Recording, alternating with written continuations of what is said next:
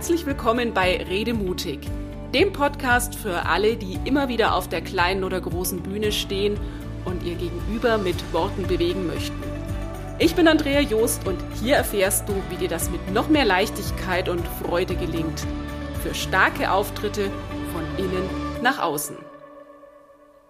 Wenn es um das Thema Persönlichkeitsentwicklung geht, liebe Zuhörerinnen, lieber Zuhörer, kommen wir an positiven Affirmationen nicht vorbei. Ob in den sozialen Medien, in der Literatur oder in Motivationstrainings, an allen Ecken wird uns Glauben gemacht, dass Affirmationen der Weg zu einem besseren, leichteren, freudvolleren und entspannteren Leben sind. Und hey, so eine Wunderwaffe hilft doch dann ganz sicher auch gegen das ungute Gefühl im Bauch bei den kleinen und größeren Auftritten.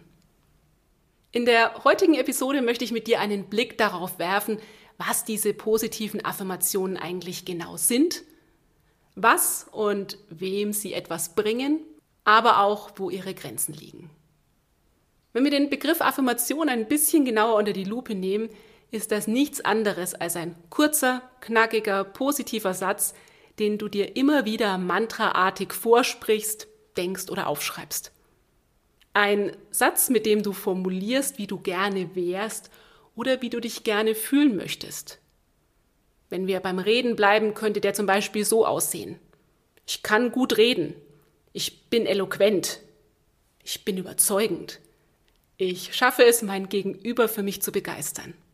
Die Idee dahinter ist, dass wir diese positiven Sätze nutzen, um unser Unterbewusstsein umzuprogrammieren.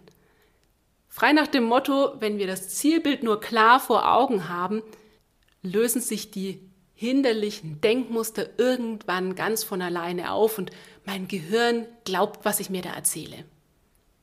Negative Glaubenssätze wie zum Beispiel, ich kann nicht gut reden oder sobald ich vor Menschen spreche, werde ich unsicher, haben so keine Chance mehr, weil sie nach und nach durch die neue Information überschrieben werden.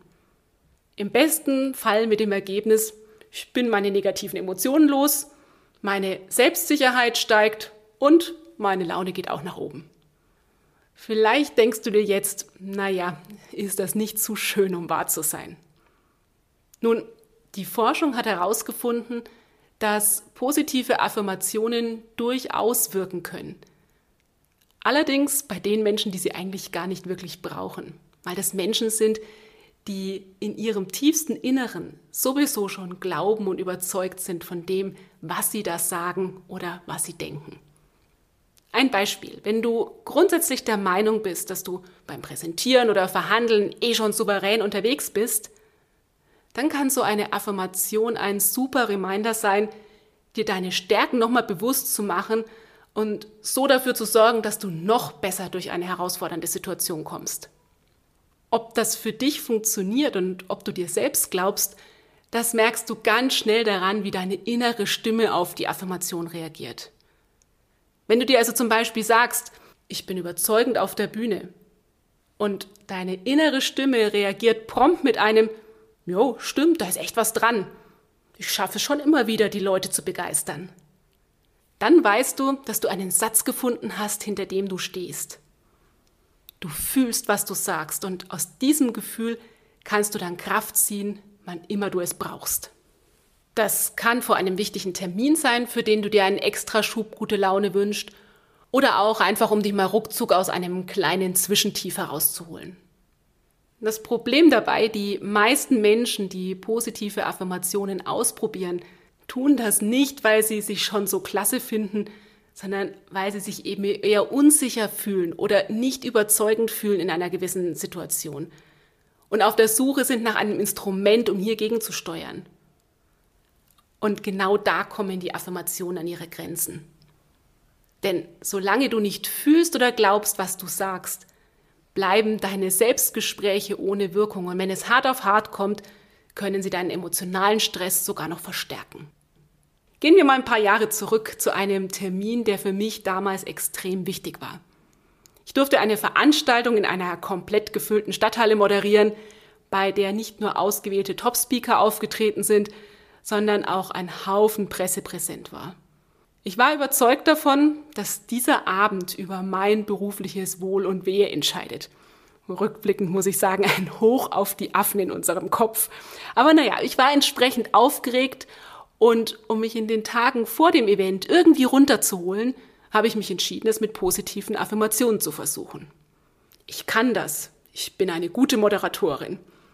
Mit dem Ergebnis, dass es nichts gebracht hat und ich mich von Tag zu Tag schlechter gefühlt habe. Und heute weiß ich auch warum. Jedes Mal, wenn ich mir meine positiven Affirmationen, ich kann das, ich bin eine gute Moderatorin, vorgesagt habe, hat mein Inneres rebelliert, weil ich mir eben nicht geglaubt habe, was ich da rede. Da war Widerstand. Erzähl dir doch nicht so einen Blödsinn, du machst dir doch was vor. Du hast so ein Format noch nie moderiert, wie willst du wissen, dass du das kannst? Mein Geist hat gemerkt, dass ich ihn gerade an der Nase herumführen will. Die Spanne zwischen erlebtem Ich in dieser Stresssituation und Wunsch-Ich war einfach zu groß. Und dadurch, dass ich mir mein vermeintliches Unvermögen mit jeder Affirmation wieder und wieder vor Augen geführt habe, ist auch meine Anspannung immer größer geworden. Dass der Abend damals doch noch gut über die Bühne gegangen ist, habe ich wohl der Tatsache zu verdanken, dass ich noch rechtzeitig mit diesen Selbstgesprächen aufgehört habe, mich super gut vorbereitet habe und mich dann darauf besonnen habe, dass bei mir normalerweise nach den ersten Sätzen die Aufregung nachlässt. Und so war das dann auch. Nun, was heißt es jetzt für dich? Solange du nicht fühlst, was du sagst, führt das auf Dauer sicherlich nicht zu den Ergebnissen, die du dir wünschst. Unser Hirn will Beweise. Es lohnt sich also auf das zu setzen, was schon in dir steckt und was du wirklich, wirklich spüren kannst. Wenn das gute Gefühl noch nicht da ist, dann kann es im ersten Schritt sinnvoll sein, dass du dich ganz gezielt und ganz rational mal auf die Suche nach konkreten Momenten machst, nämlich Momenten, die du erfolgreich gemeistert hast. In denen du zum Beispiel überzeugt hast, in denen du sprachlich clever reagiert hast oder in denen du dein Gegenüber für dich gewinnen konntest. Vielleicht kommt dir ja spontan schon der eine oder andere dieser redemutigen Momente in den Sinn. Ein Augenblick, dem du bislang womöglich keine Aufmerksamkeit und Beachtung geschenkt hast und ihn stattdessen abgehakt hast unter der Rubrik, naja, da habe ich einfach Glück gehabt. Oder so etwas Besonderes war das ja nicht.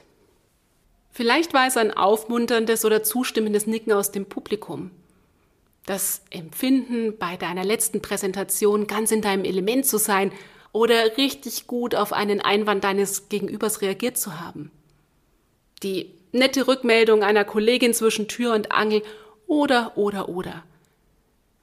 Erlaub dir mal in der Erinnerung zu schwelgen und mach dir bewusst, mit diesem guten Gefühl im Bauch bekommt der Satz Ich kann das dann gleich eine ganz neue Bedeutung, als wenn die Worte einfach nur so im Raum stehen. Weil du deinem Gehirn klar machst, liebes Gehirn, schau mal, ich kann das, weil in der Situation X am Tag Y habe ich das auch schon richtig gut hinbekommen. Falls dir jetzt gerade nichts Passendes eingefallen ist, keine Sorge. Kraft für deinen Redealltag kannst du auch aus Situationen ziehen, die nicht unmittelbar mit dem Reden zu tun haben. Eine sehr wirkungsvolle und übrigens affirmationsfreie Übung findest du auf meiner Seite www.redemutig.de zum Download. Den Link zu dieser Ressourcentankstelle, den packe ich dir in die Show Notes. Lass uns jetzt nochmal abschließend schauen. Können positive Affirmationen dich redemutiger machen? Die Antwort ist ein eindeutiges Ja und Nein. Ja, Sie können dich redemutiger machen, wenn du auf Aussagen setzt, die du innerlich abnickst, bei denen du ein inneres Ja spürst, bei denen du so eine positive Resonanz hast. Dann verstärken sie das Gute und können dafür sorgen, dass du dich eben noch besser fühlst. Wenn du nur die leiseste Spur von Widerstand spürst, dann sind deine Affirmationen eher kontraproduktiv und können im schlimmsten Fall sogar dafür sorgen, dass es dir schlechter geht. Und wichtig bei all dem, denk dran, dein Hirn will Beweise. Wenn das gute Gefühl gerade noch nicht da ist, mach dich auf die Suche nach ganz konkreten Beispielen, die deinem Geist klar signalisieren, hey, ist es richtig, was ich da sage? So, und wenn du jetzt noch Fragen hast oder deine Erfahrungen mit Affirmationen mit mir teilen möchtest, dann schreib mir gerne eine Mail Ich freue mich sehr darauf, von dir zu lesen und sag bis zum nächsten Mal. Das war der Redemutig Podcast. Wenn du mehr erfahren möchtest, klicke einfach auf meine Seite www.redemutig.de. Schön, dass du dabei warst und bis zum nächsten Mal.